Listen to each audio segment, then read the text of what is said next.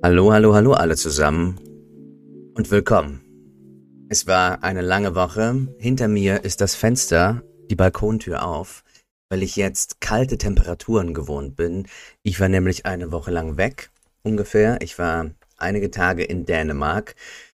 Warum ich dieses private Detail mit euch teile, hä? Wir sind für True Crime hier. Was soll das, Harry? Zu viel Sonne abbekommen? Guckt mal, ich habe ein bisschen Sonnenbrand.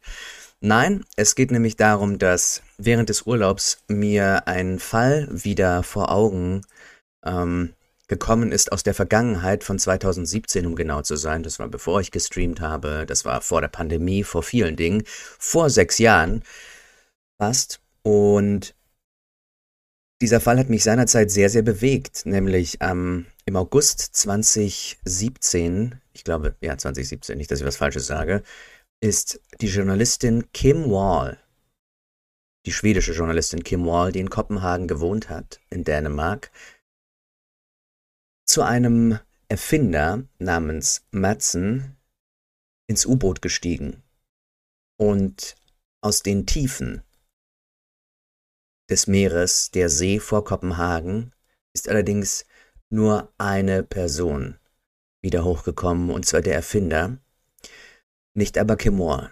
Und was es damit auf sich hat und wie dieser Fall ausgegangen ist, und was passiert ist und vielleicht sogar warum es passiert ist und was die Hinterbliebenen vielleicht machen damit, das finden wir alles gleich raus. Aber davor nutze ich die Gelegenheit, euch alle zu begrüßen. Hallo, ich habe euch vermisst. Ich hoffe, es geht euch gut. Hey, ich werfe einen Blick in den Chat. Sehr, sehr schön, euch alle zu sehen. Hallo allerseits. Vielen Dank, Yami. Du bist der Hammer.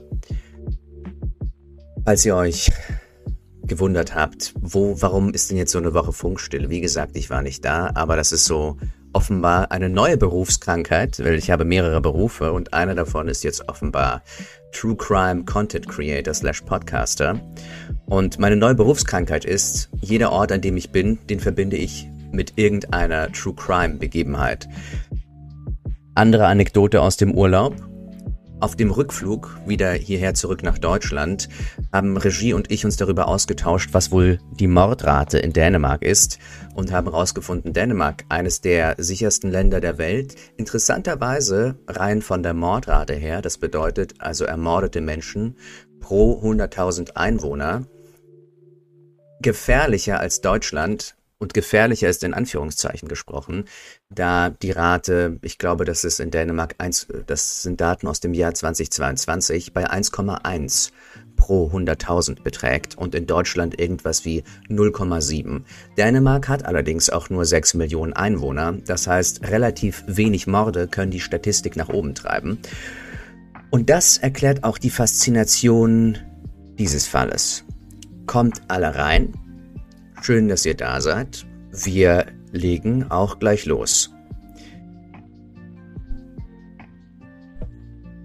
Oh ja, Anne, das freut mich, dass es nicht langweilig geworden ist. Hier, wir haben ja diese, diese Fähigkeit haben wir auch, Fragen auf den Bildschirm zu werfen. Anne Bauer schreibt, für alle dies, die nur zuhören, hat mir noch mal einiges von dir angesehen, also wurde es nicht langweilig.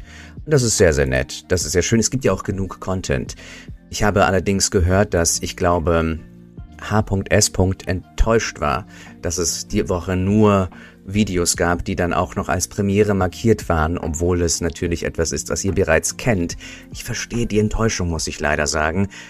Das Ding ist, erstens Urlaub, zweitens anmoderiert, dass das so sein wird, drittens, es ist aber auch missverständlich mit dieser Premiere. Eigentlich dient es dazu, erstens, dass Leute leichter Dinge finden können. Das bedeutet, ich mache einen Stream, der dauert drei, vier Stunden. Und da gibt es ein Segment davon, das vielleicht für andere Zuschauer interessant wäre, die nicht sich diesen ganzen Stream ansehen wollen. Gleichzeitig bietet es drittens eine gute Möglichkeit, Leuten eine Plattform zu geben, miteinander zu chatten, dass ihr als Community außerhalb von Discord gemeinsam euch etwas ansehend miteinander euch austauschen könnt. Anyway. Es heißt, die Dänen sind glücklicher als der Rest der Welt. Fast. Und dort gewesen sein kann ich bestätigen, sie sind auf jeden Fall gelassener. Und darum ist es kein Wunder, dass dieser Fall dass dieser Fall in Dänemark und über Dänemark hinweg Leute fasziniert und schockiert hat. Also, wir sprechen über den August 2017. Der 10. August 2017 sollte ein guter Tag für Kim Wall und ihren Freund Ole Stobbe werden. Sie waren ein erfolgreiches Paar. Wall war eine unabhängige freiberufliche Journalistin und Stobbe war Designer. Für diesen Abend, für diesen 10. August 2017, planten sie eine Party. Sie luden Freunde in ihr Haus in der Nähe von Kopenhagen, Dänemark ein. Wall und Stobbe hatten vor, bald nach Shanghai zu ziehen und wollten sich von ihren Freunden verabschieden. Sie waren sehr aufgeregt und glücklich. Und jetzt zeige ich euch ein Bild von Wall. Das ist sie. Oder das ist ein Bild von ihr. Ich glaube, das ist auch ähm, ein Bild, ich glaube, da ist sie 30, wenn mich nicht alles täuscht. Kann aber auch sein, dass sie da ein Jahr jünger oder älter ist. Und damit ihr wisst, wo wir uns befinden, ich habe ja schon anmoderiert Dänemark. Das hier ist also das großartige Google Maps. Und hier sehen wir also Germany. Und nördlich von Germany, zwischen Schweden und Deutschland, liegt ein kleines, aber feines Land namens Dänemark mit seinen 6 Millionen Einwohnern und seinen 70 Morden pro Jahr übrigens. Und Kopenhagen, die Hauptstadt von Dänemark, übrigens Dänemark auch Schauplatz der Shakespeare-Tragödie Hamlet, aber dazu später mehr, da hat sich nämlich eine andere Tragödie abgespielt. Kopenhagen, wie ihr hier seht, hoffentlich, ist verbunden mit Malmö über eine Brücke. Das ist diese, das ist diese gelbe Linie, die wir hier haben. Das ist diese hier. Das heißt also, linke Hand sehen wir, ich zoome mal noch ein bisschen noch mehr ran, damit ihr noch besser sehen könnt. Das ist also die Stadt, da, da ist so ein, so ein Fluss durch, das ist so eine halbe Insel. Da unten ist der Flughafen. Und da beim Flughafen gibt es also eine, einen Wasserweg, der bis nach Schweden, nach Malmö führt, Südschweden. Wall ist eigentlich ähm, aus Schweden, eine schwedische Journalistin, ist ebenfalls ein skandinavisches Land und die sind sich sehr nah und ihr Freund ist also Däne. Wir kommen nochmal auf Wall zurück. Hier, ein Bild von ihr. Wall war eine Journalistin mit einem hervorragenden Ruf. Sie war dafür bekannt, dass sie schwierige Aufträge annahm und sich nicht scheute, an gefährliche Orte zu gehen, um über ihre Geschichten zu berichten.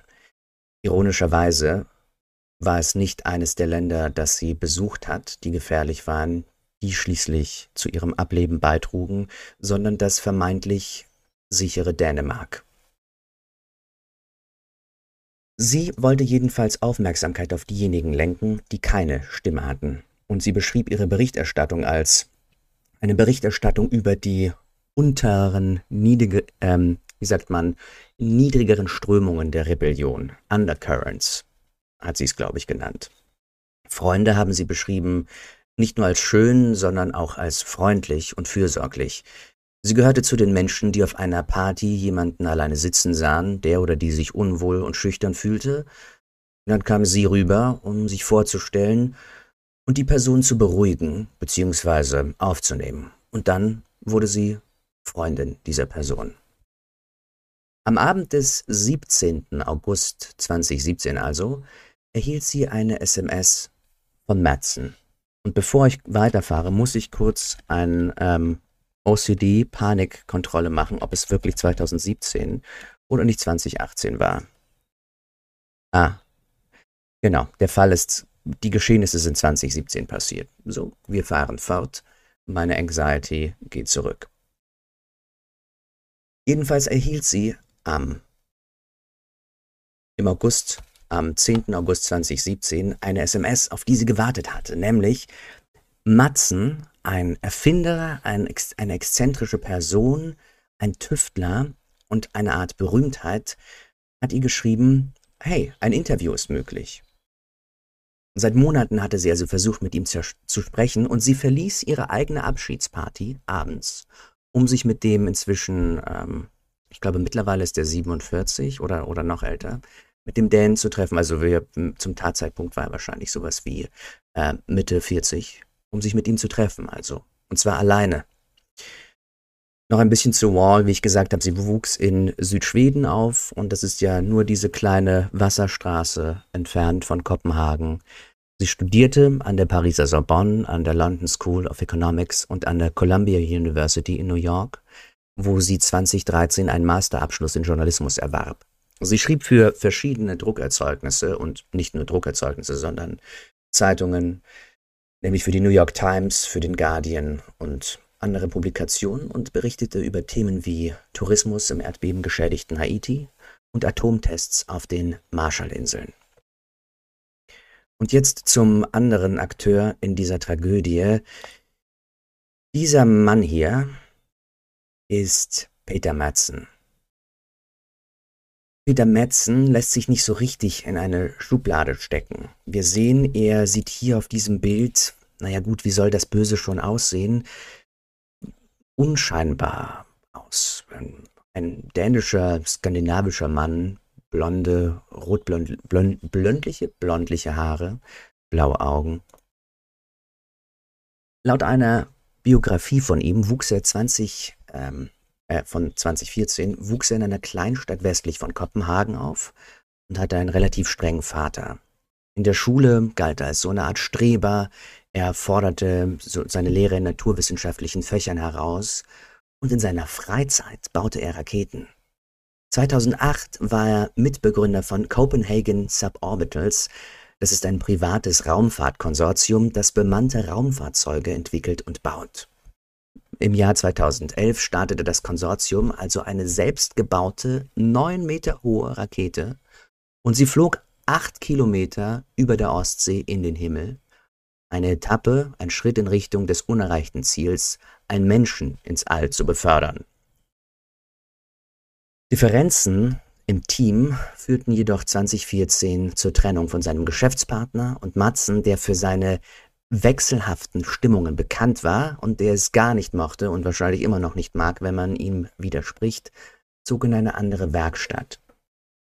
In einem Interview mit der dänischen Wochenzeitung, und diesen Namen werde ich jetzt wahrscheinlich verhackstücken für alle, die wirklich Dänisch können, der Sonntagsavisen, also Sonntagsnachrichten, sagte Madsen, dass er eines Tages hoffe, eine kriminelle Karriere zu machen. Eine merkwürdige Aussage. Und fügte hinzu, dass er allerdings keine Bank ausrauben wolle, weil niemand verletzt werden dürfe. Das sind so Äußerungen, die man, es gibt ja eine, eine Art von Personen oder Menschen, die man als Enfant terrible bezeichnet, nicht wahr? Das sind dann so ähm, große Persönlichkeiten in Feldern wie Kunst oder ähm, Wissenschaft oder in diesem Fall Erfindung und ähm, Unternehmertum. Und dann sagt man, ja, gut, die, die meinen das nicht so. Das meinen die dis disruptiv, ja. Die wollen einfach nur, einfach nur schockieren vielleicht mit ihren Aussagen. Aber leider offenbart sich also diese Aussage von ihm, er wolle eine kriminelle Karriere haben, zu ähm, dass das eine Art Foreshadowing ist, eine, ein Vorausblick auf etwas, was kommt, ominös. An dem Abend also kontaktierte er Wall und er schrieb seinem Partner, einem Partner, mit dem er zusammengearbeitet hat, eine SMS, in der er ihn aufforderte, eine für den nächsten Tag geplante Fahrt mit dem U-Boot abzusagen. Und das ist bedeutsam. Ebenfalls ist bedeutsam, dass offenbar am selben Tag, an dem er Kim Wall kontaktierte und ihr das Interview zusagte, dass er bereits drei andere Frauen aufgefordert hatte, doch vielleicht mit ihm eine U-Boot-Fahrt zu machen. Und jetzt schauen wir uns mal an, eine, ähm, der erste Schritt in unserer Timeline. Also wir haben gesehen, das ist also Kopenhagen. Und in der Mitte haben wir da so eine Insel, Saltholm steht da. Das sieht ein bisschen größer aus und merkwürdiger aus, als es ist in der Realität oder auf Karten. Das bedeutet nur, dass es da, dass das Wasser da ein bisschen flacher ist als anderswo. Und nun ist es also so, Kim Wall trifft Madsen am Hafen am 10. August um 19 Uhr. Wir erinnern uns, sie ist von ihrer Party weggegangen. Und ihr Freund hat immer wieder Nachrichten von ihr erhalten, Textnachrichten. Die haben dann aber irgendwann aufgehört, nachdem sie geschrieben hatte, hey, okay, jetzt fahren wir runter, ich liebe dich. Ähm, hey, er hat immerhin hatte Kaffee und, und Kekse gekauft und jetzt gehen wir auf Tauchgang, kein Empfang mehr. Die Nachrichten blieben aber aus. Und er begann sich Sorgen zu machen, und schließlich alarmierte er die Behörden, die eine Suche nach dem U-Boot einleiteten, das nicht über ein Satellitenortungssystem verfügte. Und dann, und diese Szenen kann man sehr, sehr eindrucksvoll sehen in der Netflix-Dokumentation Into the Deep, wo ein Kamerateam die Momente festgehalten hat, wo die Mitarbeiter von Metzen die Nachricht bekommen, das U-Boot sei gesunken. Und dann hören die, ah ja, okay, das U-Boot ist zwar gesunken, aber die Leute sind sicher. Die wurden, die Leute, die wurden von den, von der Küstenwache, von den zuständigen Stellen, von den Rettungskräften ähm, geborgen. Und dann hören sie, nee, halt, doch nicht beide. Nur Peter ist sicher. Die Journalistin, wer auch immer das war, das wissen die Leute da gar nicht so genau, die ist irgendwie, die ist irgendwie nicht da. Das 33 Tonnen schwere und fast 18 Meter lange U-Boot sank südlich von Kopenhagen Ah ja, apropos das U-Boot, das zeige ich euch nochmal. Das haben wir gerade noch gesehen in der Vorschau. Das sieht so aus. Das ist die Nautilus. Das ist das, ähm, die lief, glaube ich, 2008 vom Stapel. Und das ist so ein, es ist tatsächlich beeindruckend, dass das quasi ein, eine Erfinderwerkstatt baut. Nautilus natürlich ein Name, ich glaube, aus Jules Verne, aus einem Buch von, von Jules Verne, 10.000 Meilen unter dem Meer. Ich glaube, es ist 10.000, aber ihr wisst, welches Buch ich meine.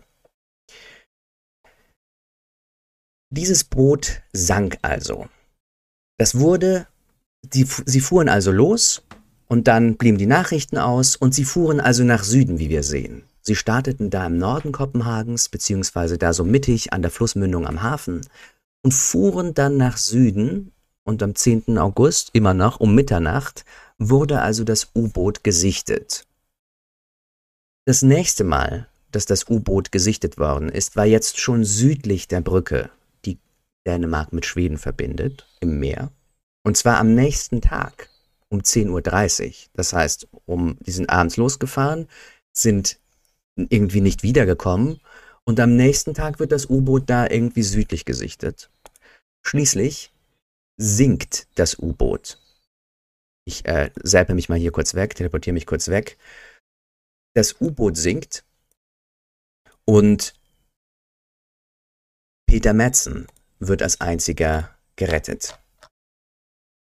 Ich werfe kurz einen Blick in den, in den Chat, ob ich nicht gerade, ähm, ob ich nicht gerade schon seit einer halben Stunde kein, wie sagt man, kein Sound habe. 20.000 Meilen würde mehr. Danke, letzte Rose. Das ist es, absolut. Also, fahren wir fort.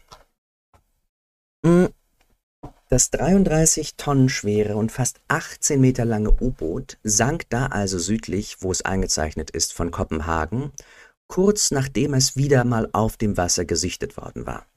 Matzen wurde unversehrt aufgegriffen und man sieht diesen Moment, man, ich empfehle euch, schaut euch die Doku an, es ist wirklich zum Haare raufen.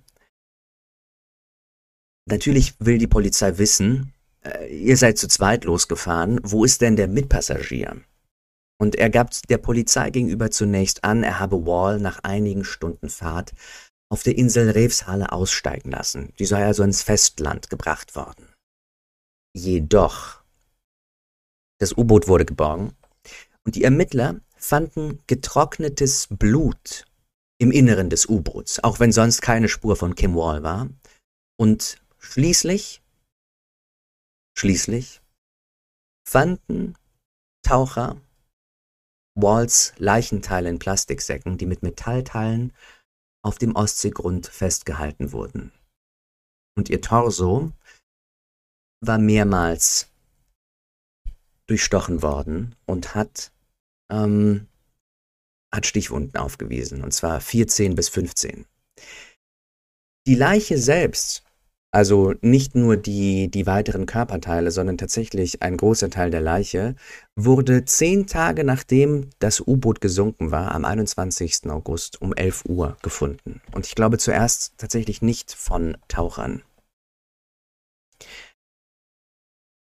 Was war also passiert? Wie, wie, wie kommt das? Matzen sagt, nee, erstmal habe ich die ausgesetzt. Jetzt sieht man, und die Frau ist immer noch am, vom Boden, äh, ähm, von der Erd, von der, von der Erdoberfläche verschwunden. Dann findet man Körperteile von ihr und er ändert wieder seine Geschichte. Was ist denn passiert? Ein Monat nachdem sie verschwunden ist, kehrt Madsen nach Kopenhagen zurück, um vor Gericht zu erscheinen und die Geschehnisse zu schildern. Ah, und bevor wir dazu kommen, hier ist noch ein Bild von beiden, wie sie, das sind einige der letzten Momente, bevor sie ihre Fahrt begonnen haben. Und das sind wahrscheinlich die letzten, die letzten Bilder von Kim Wall, die je gemacht worden sind. Die Verhandlung. Der erste Tatverdächtige ist natürlich die Person, die sie zuletzt lebend gesehen hat, in dessen Unterseeboot sie zuletzt war. Ein Monat nach dem Verschwinden, Madsen vor Gericht. Die Ermittler sagen also, wir haben Blutspuren von Wall im geborgenen U-Boot, wir haben persönliche Gegenstände. Was ist da los? Madsen gibt zu, ja, okay, sie ist an, an Bord der Nautilus gestorben, aber was passiert war, das war ein Unfall. Sie hat den Halt verloren an einer schweren Lukentür und daraufhin fiel sie ihr auf den Kopf und so schildert er ungefähr die Einzelheiten des Falls. Er sagt, äh, des Vorfalls. Er sagt, es war ein schrecklicher Unfall, eine Katastrophe. Kein Arzt hätte etwas tun können. Kim war schwer verletzt. Und an der Stelle, wo sie gelandet war, befand sich dann eben eine Blutlache. Darum habt ihr das Blut gefunden. Ich habe ihren Hals berührt aber sie hatte keinen Puls. Polizeitaucher entdeckten am 6. Oktober 2017, das bedeutet mehrere Monate nach der Tat, Walls Kopf. Und die Gerichtsmediziner stellten fest, es gibt kein Kopftrauma, keine stumpfe Gewalteinwirkung, die mit der Geschichte, die Metzen vor Gericht äh, ausgegeben hat als Wahrheit, übereinstimmt. Metzen hat die Geschichte wieder ändern müssen. Am 30. Oktober sagt er also, Leute, ich bin unschuldig, ich weiß nicht genau, wie Wall gestorben ist, aber ich nehme mal an, wahrscheinlich war das eine Kohlenmonoxidvergiftung, die sie erlitten hat. Er sagte der Polizei gegenüber also, ja gut, ähm, ich war zu einem bestimmten Zeitpunkt auf Deck gewesen, während sich Wall im U-Boot befand, und wahrscheinlich sei sie dann also während dieser Zeit gestorben, er wisse aber nicht wie. Und diese Aussage und weitere Aussagen und Änderungen der Geschichte wurden von Experten widerlegt.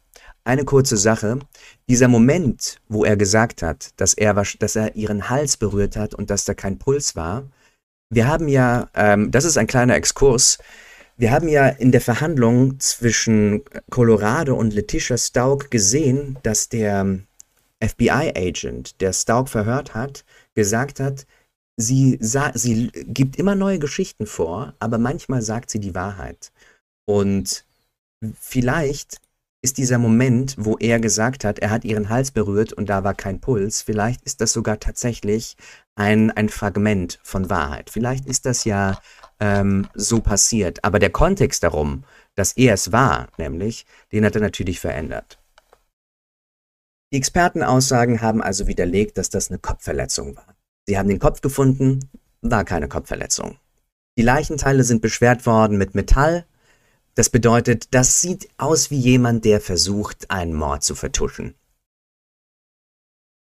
Ein, ein Oberleutnant der dänischen Marine, ich hoffe, ich habe den militärischen Grad richtig, sagte, dass Beamte keinerlei CO2 in dem U-Boot entdeckt hätten. Also nicht keinerlei, aber auf jeden Fall nicht in Werten, die zu einem Tod, zu einem Ableben hätten führen können.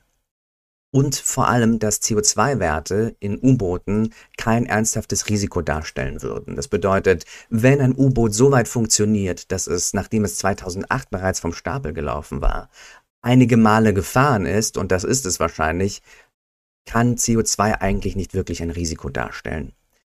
Matzen gab also dann im Laufe der Verhandlung zu, ja gut, ich habe ihre Leiche zerstückelt, aber das sei ja wirklich die einzige Möglichkeit gewesen, sie aus dem U-Boot zu holen, und er wollte ihr also eine Seebestattung geben. Er behauptete, Er änderte seine, aber da ist er sich selber nicht ganz sicher, denn er sagte auch, er sei in Panik geraten, als Wall starb und habe gesagt, es sei das Richtige, ihre Überreste aufs Meer zu schicken. Außerdem hat er folgenden Kommentar ähm, abgegeben. Einer der Anklagepunkte war nicht nur der Mord, sondern auch sein Umgang mit der Leiche. Und ich glaube, übersetzt ist das sowas wie ungehöriger Umgang mit Körpern Verstorbener. Und darauf sagte Matzen, naja gut, das Zerteilen der Leiche, ja, das war doch keine große Sache. Ähm, ich verstehe nicht, warum das eine Rolle spielt, die war ja schon tot. Sagte Matzen laut auf AFP mit einem kleinen Grinsen. Ich habe es zuerst mit einem Arm versucht und das ging sehr schnell.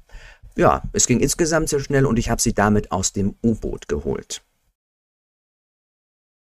Diese Geschichte hat das Gericht natürlich nicht überzeugt. Laut Staatsanwaltschaft, neben all diesen anderen belastenden Dingen, das Weg, ähm, das Beseitigen von, von Beweisen der Leiche, die wechselnden, sich ändernden Geschichten, wurden halt auch einfach 14 bis 15 Stichwunden, hauptsächlich im Genitalbereich sowie Matzens DNA, an den Überresten von Kim Wall gefunden.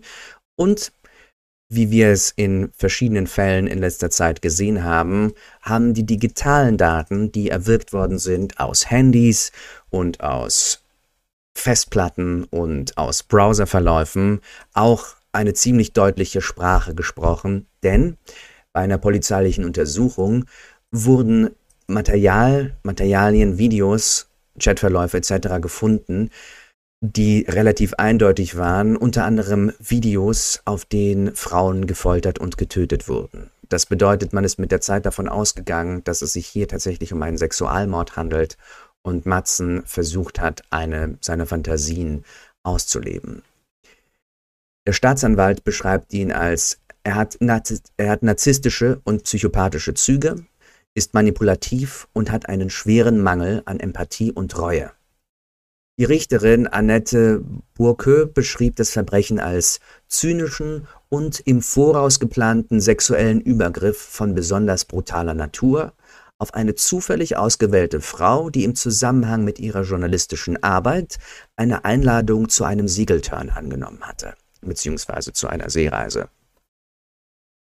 Denn ähm, ein ebenfalls ziemlich belastender, ähm, ein ziemlich belastendes Detail ist, dass er Werkzeuge an Bord mitgenommen hat, die relativ untypisch waren, unter anderem eine Säge, geschärfte Schraubenschlüssel und ich glaube, es waren sowas wie Seile oder ähm, Fetzen aus Nylon, um Leute zu fixieren. Die Richterin sagte also, sie glaube der Theorie der Staatsanwaltschaft, dass Madsen Wall eben für die Erfüllung seiner gewalttätigen sexuellen Fantasien an diese, äh, auf diese Reise mitgenommen hat.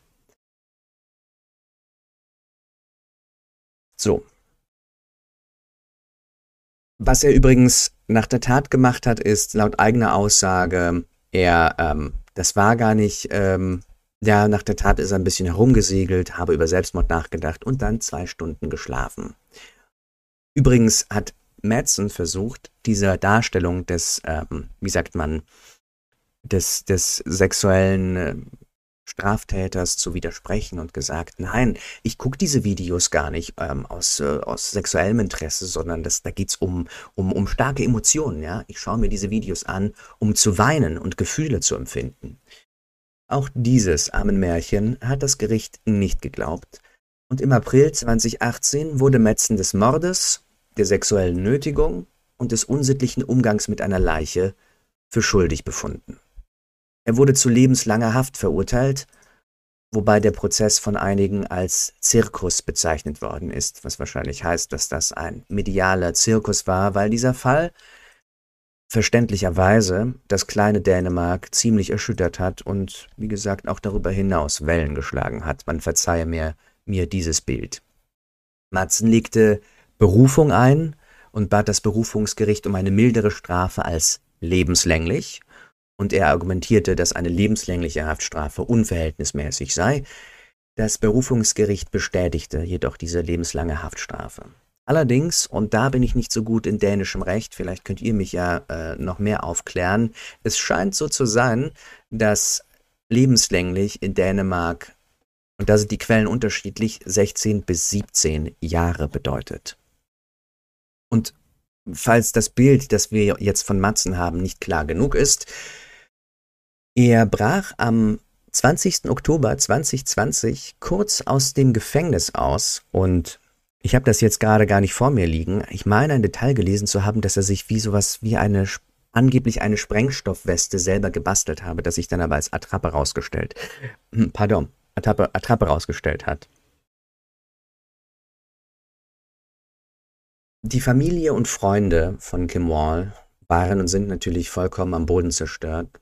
Und wie gesagt, die Ironie für diese Leute ist, dass sie in einem der sichersten Länder der Welt quasi in ihrem eigenen Hinterhof umgebracht worden ist, nachdem sie die gefährlichsten Länder der Welt bereist hatte. Ihre Familie glaubt, dass Kim nicht wollte, dass wir uns auf die schreckliche Art und Weise konzentrieren, wie sie ums Leben gekommen ist. Die Menschen, die sie kannten, glauben, dass sie gewollt hätte, dass wir uns auf Folgendes konzentrieren. Frauen sollten in der Lage sein, ihre Arbeit zu machen, ohne Angst vor Gewalt gegen sie zu haben. Sie hätte gewollt, dass die Menschen dafür kämpfen, dass die Menschen dafür kämpfen, anstatt sich auf die grausamen Details ihres Todes zu konzentrieren. Die Familie Wall versucht also, einen Sinn in dieser ganzen Tragödie zu finden und sie haben ein Buch geschrieben, und zwar, das heißt A Silenced Voice, also eine Stimme, die zum Verstummen gebracht worden ist. Und das ist unsere Art der Welt zu sagen, wer Kim war, eine Tochter, eine Journalistin, und ein menschliches Wesen. Und ich fand ganz spannend, das ist eigentlich etwas, was ich, was ich nicht mache, aber ich war absolut fasziniert davon, was man, was man alles finden kann im Internet und nach wie vor finden kann. Und man kann tatsächlich einen, man kann tatsächlich ihren Instagram-Account finden. Und ich habe mir das durchgesehen und das war einfach nur ein, ein sehr, sehr schöner Ort, um einfach zu sehen, womit dieser Mensch sich beschäftigt hat. Ähm, Entschuldigung, dass das so schnell geht, aber wir fangen mal ganz mit den, mit den ersten Posts an. Und das sind Fotos von, das sind Fotos von Menschen, von Sonnenuntergängen, von Eis, von Städten, von, von gutem Essen, von Eindrücken. Das sind Fotos aus China, Fotos aus Dänemark, wie es aussieht, Fotos aus in, äh, Indien, oder zumindest ähm, oder Nepal oder Bangladesch. Ähm, ich glaube, die Frau war sogar, hat sogar Nordkorea bereist. Sie war in Amerika, also den Vereinigten Staaten. Sie war im Pazifik. Auf beiden Seiten, glaube ich. Sie hat die Welt gesehen, darüber geschrieben und die Menschen darin, sich mit Menschen darin beschäftigt. Und das fand ich ähm, ihr könnt es finden, das ist einfach Kim Wall Instagram und das ist dann auch, glaube ich, das erste Profil, das kommt. Und ich glaube, sie hat auch versucht, die Schönheit in der Welt zu sehen. Und das finde ich eine, eine gute Note, um mit diesem Fall, um diesen Fall ruhen zu lassen für jetzt. Nämlich den Fall von Kim Wall und dem, wie es in Dänemark heißt, der U-Boot-Fall.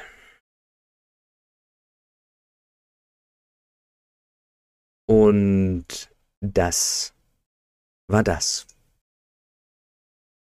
Ah, Badi, natürlich, genau. Es war nicht die Sprengstoffweste, sondern er hat sich eine Pistole gebastelt und einen Wärter betreut.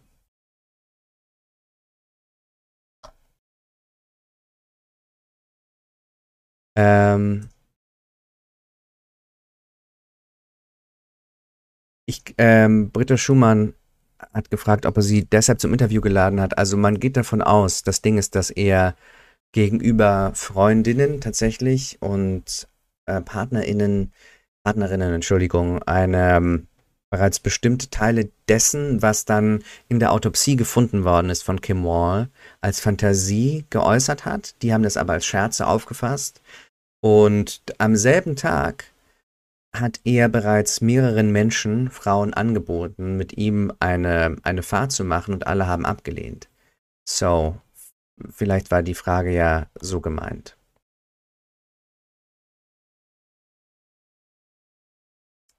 Und das, liebe Freunde, war das mit dem Fall.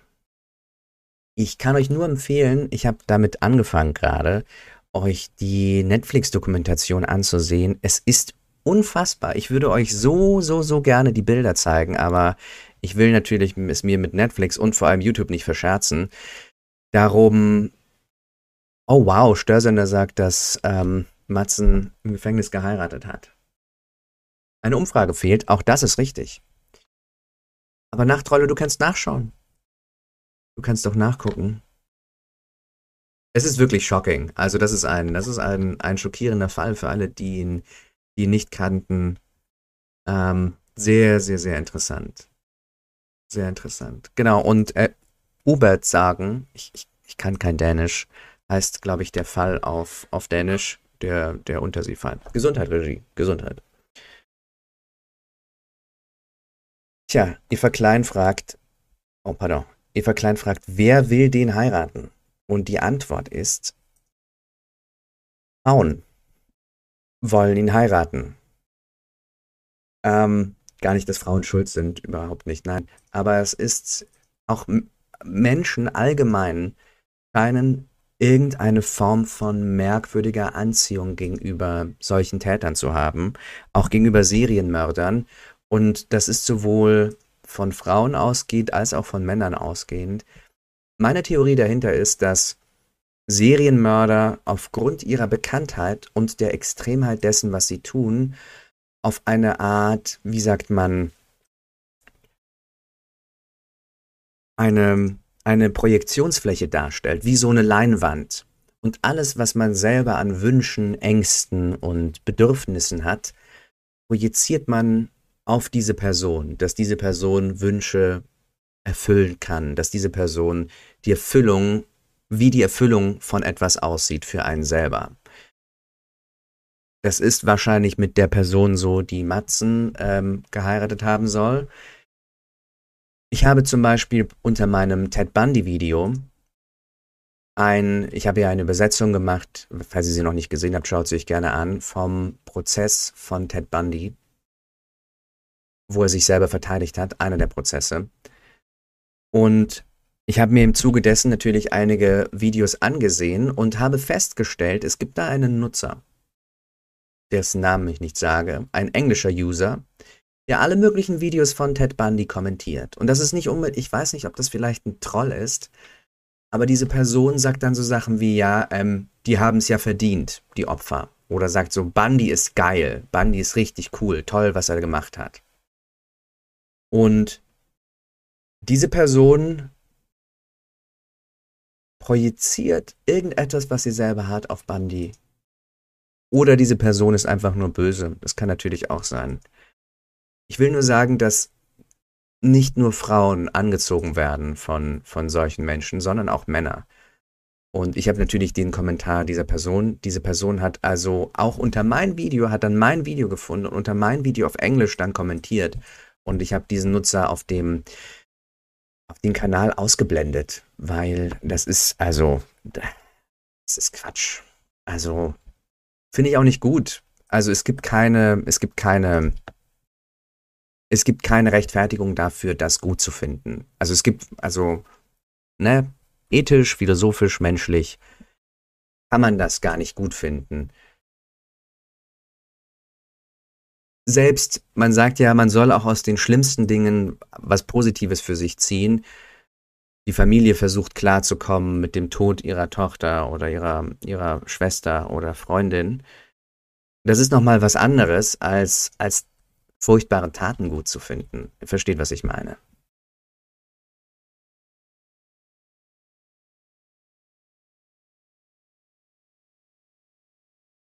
Also, Ah ja, who is Peter Madsens ex-wife? Peter Madsens Ex-Frau hat eine, er war verheiratet mit jemandem und hat sich am 7. Januar scheiden lassen. Ich guck mal, ob es eine Madsen Wife, ob es eine neue Frau gibt. Die Doku ist leider nur auf Netflix zu sehen. Ach, ich weiß es gar nicht. Ist ja auch egal. So, ist, ist ja auch, ist ja auch total egal. Ein Mini-Tässchen. Ich will nur sagen, das sind 400 Milliliter. Hm. Und ähm, das ist es auch gewesen, Freunde. Frank Gust hat, ah ja, das ist auch spannend. Frank Gust ist so ein Fall, über den habe ich, ähm, äh, da hat mir Steffi von erzählt. Ganz schön, ganz schön gruselig.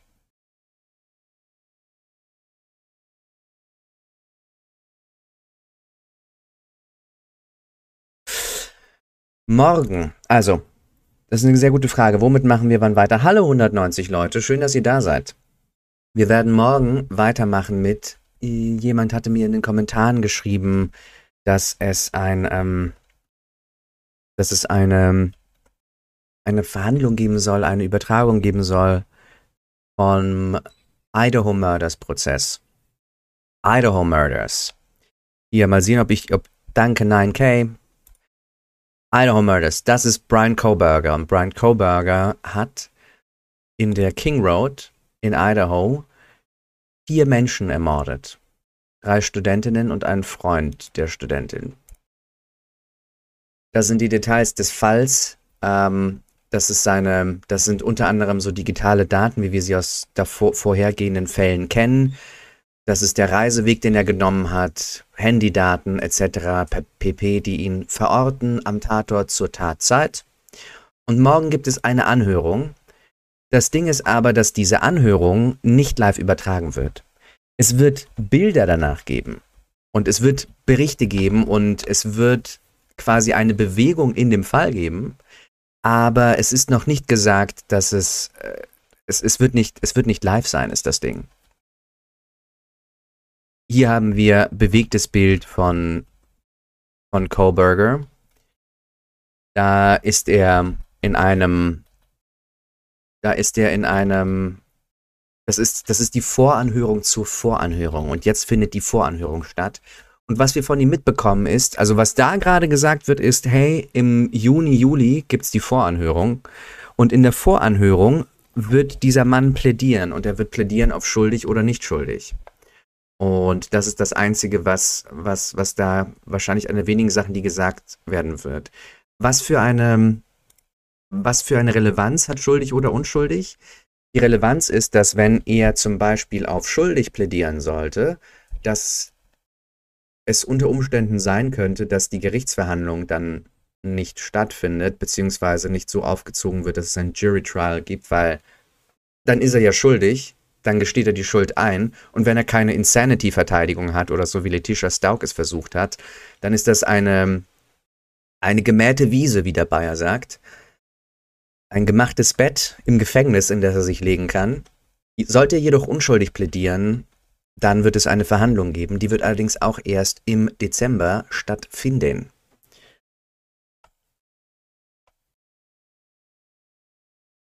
Also das ist nochmal zu das ist nochmal zu Idaho. Da kann man ähm, ein paar Dinge, die da interessant sind, ist, Brian Koberger war ein Student der Kriminologie in der äh, University of Idaho, war das, heißt die, glaube ich, sogar. Und das ist also ein Fall, wo quasi jemand, der sich mit, mit Morden und mit Verbrechen beschäftigt, quasi dann auch die Verbrechen begeht. Sagen wir mal ein bisschen zu genau studiert. Das ist natürlich furchtbar, äh, furchtbarer Humor, aber ja.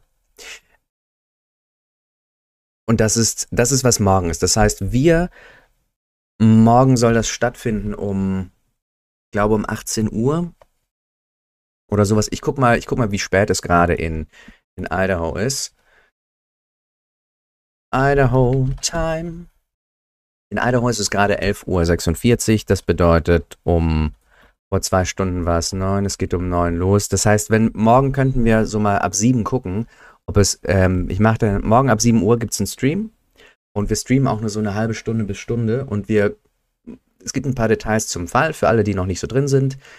Ähm, und wir, wir hören mal, was passiert ist. Wir hören mal, was in dieser, was das Plädoyer ist von ihm letzten Endes. Wir machen keine Verdict Watch, sondern eine Plead Watch. Das machen wir.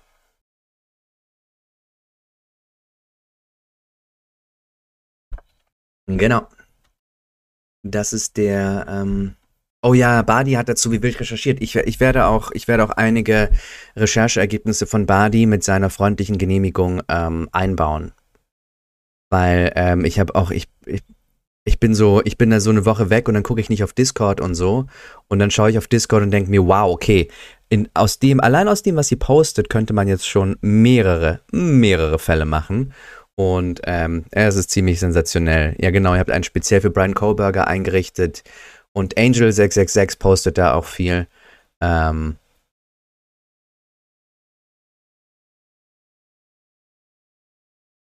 es ist ja, also ihr seid, ihr seid der Hammer.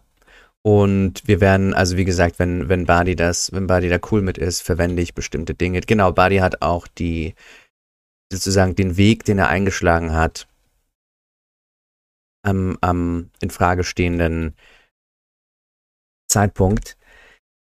Eine Sache, 19 Uhr. Falls ihr also, falls ihr einen Überblick braucht, ich habe das Affidavit übersetzt. Hier in diesem Channel, ich, ich, ach, ich poste das in den Chat. Wartet mal, ich poste das in den Chat.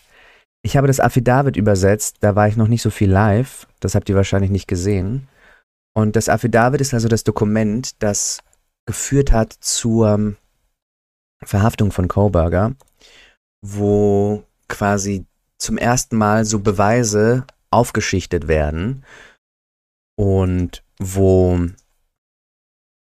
die Grundlage geschaffen wird für eine spätere Anklage eventuell. Ich habe drei Videos dazu gemacht und hier im Chat schreibe ich euch das erste. Da könnt ihr euch die Details ansehen an Beweisen, das ist sogar mit, mit Bildern, was ähm, was, worum es geht. Es ist ein bisschen, es ist manchmal ein bisschen trocken. Also ich habe ich hab das mit Bildern und so, aber das ist einfach die auch, ich glaube, live von mir angefertigt, beziehungsweise gar nicht groß überlegt, sondern drauf los übersetzt, was er gemacht hat, wann er es gemacht hat, warum er verhaftet wird. Und das Ding kann man sich auch im Netz runterladen und hier, wie gesagt, von mir als, als YouTube ähm.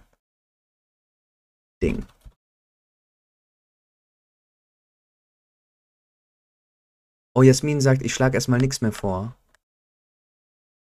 Okay. Schade, ich hoffe, du, ich hoffe, du bist nicht frustriert. Ich kann nur, ich kann nur so viele Sachen auf einmal machen und ich weiß, dass, dass, ähm, dass es, es gibt jederzeit ganz viele Fälle. Wir werfen einen Blick auf, auf, ähm, wir werfen einen Blick auf, auf Law and Crime. Allein bei Law and Crime kann man sich heute, oh, Mord im U-Boot, der Fall Kim Wall. Nee, das bin ja ich. Ähm, also vielleicht nicht heute, aber die Woche über gibt es, gibt es Obsessed Ex-Boyfriend Sentencing. Dann gibt es Minister Murder Trial. Ah ja, aber da gibt es schon ein Verdict. Und dann der OnlyFans Stalker Trial. Also man kann sich alleine, oh, das sind aber alles, das ist auch ein ähm, Verdict Watch. Aber man kann sich allein auf, allein auf Law and Crime zwei Fälle live ansehen. Wir müssen so ein bisschen auswählen. Und wie gesagt, die sind alle auch nicht so lang, ne? Wir wollen ja sowas, wir wollen ja wieder in sowas Episches rang, langsam reinschlüpfen, wie bei Letitia Stauk oder bei Murder, Murders. Da muss man, muss man gut auswählen. Ich weiß, ich hoffe, es frustriert euch nicht so sehr. Ich höre, ich höre wirklich auf eure Anregungen. Ich kann halt leider nicht auf alle Anregungen hören, weil ich nur alleine bin. Wenn es mehr von mir gäbe, das wäre, das denke ich immer, wenn, wenn alle so wären wie, nee, Quatsch. Aber wenn es mehr von mir gäbe, dann könnten wir, die Armee von Harrys, könnten mehr Fälle übersetzen, aber es gibt nur einen. That's me und damit müssen wir Vorlieb nehmen. Danke, Lilian, für die großartige Moderation. Und danke euch allen, dass ihr da seid an diesem Sonntagabend zu dem spontanen Stream. 180 Leute. Das finde ich gar nicht schlecht. Das finde ich gar nicht schlecht für einen, für einen Fall von 2017, den aber einige offenbar noch nicht kannten. Ja, ähm, Abu Anna schreibt, für alle, die, die gerade nur zuhören und nicht mitlesen, ich habe die Doku auf Netflix gesehen und die Leute, die den Täter kannten, ich fand es schlimm, wie die Emotionen da waren. Ein Rauf und runter.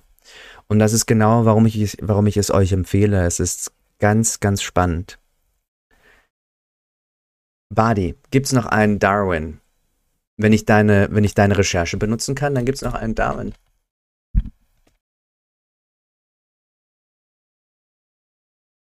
Das Ding ist, wir haben, wir haben, wir, wir arbeiten uns jetzt nach unten durch und ich brauche, wie gesagt, ich brauche immer ein bisschen, dass das, dass das cool ist, weil das ist so, das ist so lustig geschrieben und es ist super schwer, das, ähm, das zeitig gut zu übersetzen. Und, und dann, ähm, ja, ich, ich weiß, ich sollte nicht meckern. Ich versuche, ich, ich gib mir eine Sekunde, okay? Ich meckere nicht. Oh, es ist so schwer, das zu übersetzen. Das ist dein Job, Harry. Okay, okay, eine Sekunde. Ich muss es mir kurz durchlesen. Aha. Oh.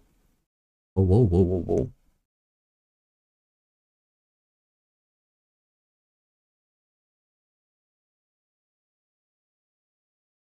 Okay, also einen kurzen, oh Gott, oh, oh Gott. Der Darwin Award heißt Car Wash Blues. Kalifornien, 15. April 2022. Das ist ein echter Fall. Eine Person ist da ums Leben gekommen und wir versuchen jetzt darüber zu lachen. Verwirrend. Warum sprang ein Einwohner von Las Vegas um Mitternacht in einer Waschanlage in Escondido aus dem Auto. Warum, warum sprang er raus? Um einer Biene auszuweichen? Wissen wir nicht. Wir wissen nur, dass er das getan hat. René Takte fuhr in die Waschanlage und stieg dann aus dem Auto aus, während das Auto immer noch in Drive war. Das bedeutet, das Auto kann sich noch bewegen, automatische Schaltung. Aus eigener Kraft heraus kocht der Wagen also offenbar vorwärts, wie Autos es tun, und der 56-Jährige wurde unter dem Fahrzeug eingeklemmt. Die Polizei von Escondido sagte, die Waschanlage war zu diesem Zeitpunkt nicht in Betrieb.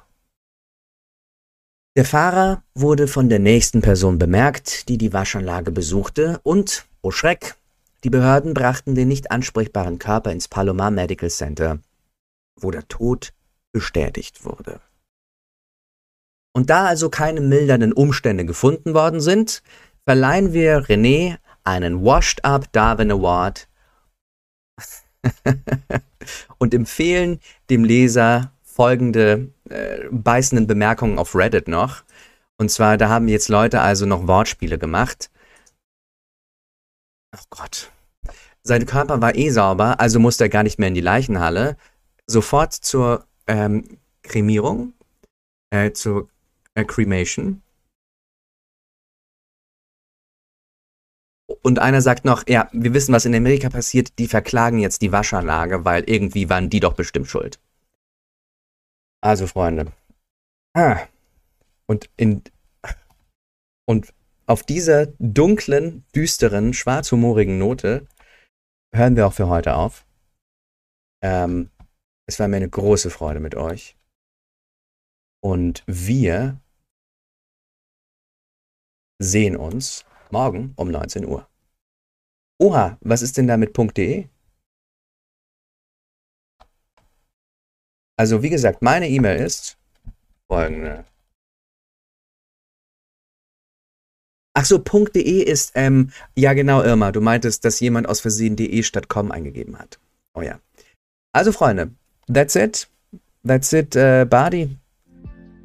That's it, Lillian. Britta. Bill. Tschüssi. Schön, dass du da warst. Merlin. Bela. Anne. Jasmin. Christine. Oh, Michaela würde ein Exemplar von mir adoptieren. Das ist nett. So, ja, yeah, es hat gerade angefangen zu regnen draußen. Ein lauer Sommerregen, den ganzen Tag war es sehr schwül heiß hier, wo ich lebe. Und das tut echt ganz gut. Ich sitze hier im Sakko und, ähm, und schwitze. Habt einen ganz großartigen Sonntagabend. Kommt hervorragend in die Woche. Wir sehen uns morgen Abend um 19 Uhr und wissen hoffentlich Neues zu berichten über die Idaho Murders. Habt eine sehr gute Nacht. Schlaft schön. Und einen guten Abend davor. Hey, es ist noch bis halb zehn wach, falls ihr noch wach seid.